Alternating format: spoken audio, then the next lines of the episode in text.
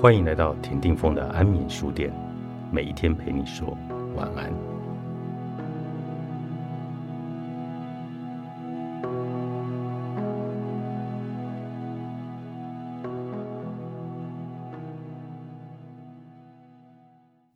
每个时代的艺术都是为了超越前人而诞生。虽说它都称为艺术，但它从古至今经历了各种变化。罗马作家劳普利尼在他的《博物志》中写道：“这个绘画的起源，士兵前往战争后，短时间无法见到恋人，所以只好带着对方的画像。这个神话真假难辨。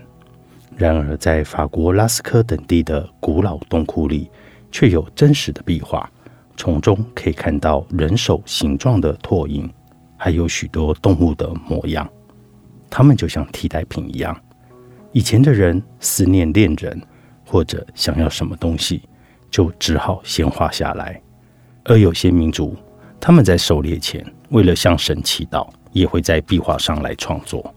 随着文明的演进，信仰渐渐成型，人类建造了埃及金字塔以及希腊神殿，将神明或者君王画成壁画或做成雕像，并当作膜拜的对象。在那之后，基督教等各大宗教都会善用艺术创作来传达理念。虽然我们看不到、摸不到神明，但透过艺术的力量，就能够感受到他们的存在。对不识字的民众来说，这也能够借此接手交易。进入中世纪后，有权有势的王公贵族开始与教会争夺权力，为了表现自己的威严。他们前去寻求艺术家的帮助。当时，艺术家的金主都是贵族，为了呈现这一群人的庄严与华丽的姿态，得用上十分精致的笔法。接下来，在文艺复兴时期，意大利建筑师阿波提将透视法发扬光大，画家因此更能准确地重现场景。当时也是人文主义兴起的时代，在意大利画家。瓦萨里的影响下，大家都开始认为艺术也是一种高超的技能，而艺术家的地位也提升了。画家绘制自画像也是从这个时期开始的。到了十九世纪，现代艺术的画家则更上一层楼。他们认为艺术主体为创作者。在古典时代，艺术家只是工匠，只为了国家和宗教而服务。到了中世纪，画家变成王公贵族的属下。直到文艺复兴时期，艺术家的天赋得到认可，地位才大幅的提升。创作者开始有自主性与独立性，不再依靠贵族的资助。他们秉持的专业以自立自律的精神，往创作的目标来迈进。慢慢的，艺术的宗旨由写实转向自由发挥。特别是探求个人的心灵世界，因此，意象派的画家不会仔细画下人物或风景的细节，而是呈现他脑海中的印象。毕卡索甚至放弃了透视法，把多个视角呈现在一幅画作上。除此以外，现代画家的创作主题也变化多端。超现实主义派受心理学家弗洛伊德的影响，主张作品要超越表面的个人意识。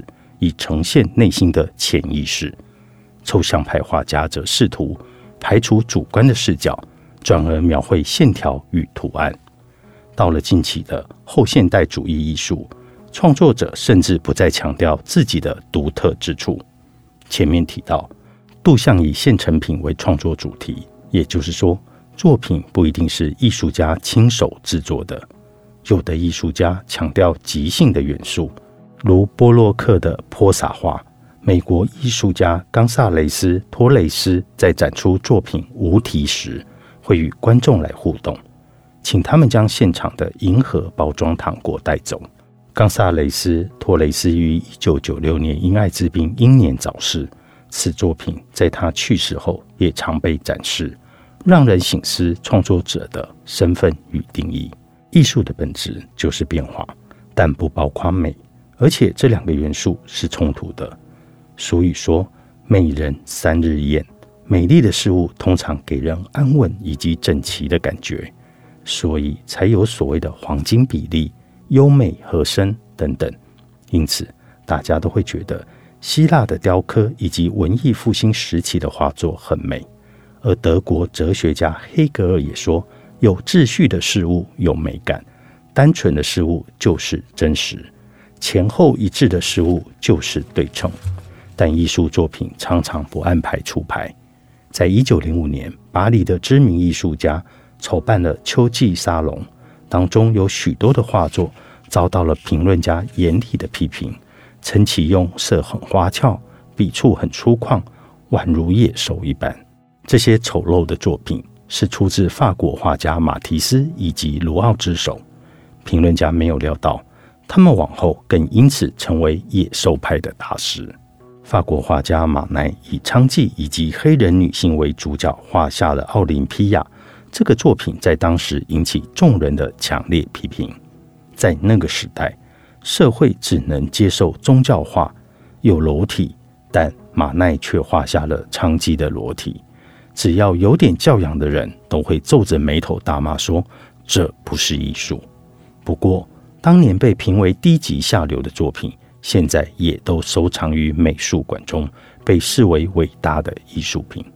许多人看了现代的作品后，常常会质疑他们的艺术性。由此可知，艺术品不全是美的。马提斯、马奈以及毕卡索都曾经被同时代的人所否定，因此今日受到批评的当代艺术，也有可能被下一代当作伟大有美感的作品。艺术家不是只追求美，也会想要把其他的元素放入创作的题材，所以才会有夸张的巴洛克艺术以及深沉的悲剧。数千年来，美及艺术的概念不但扩张，人们也更懂得从不同的角度来欣赏创作。一讲到艺术，大家通常会想到真善美，但我不觉得那些是艺术的本质。只有中世纪以前的艺术家才符合那种精神。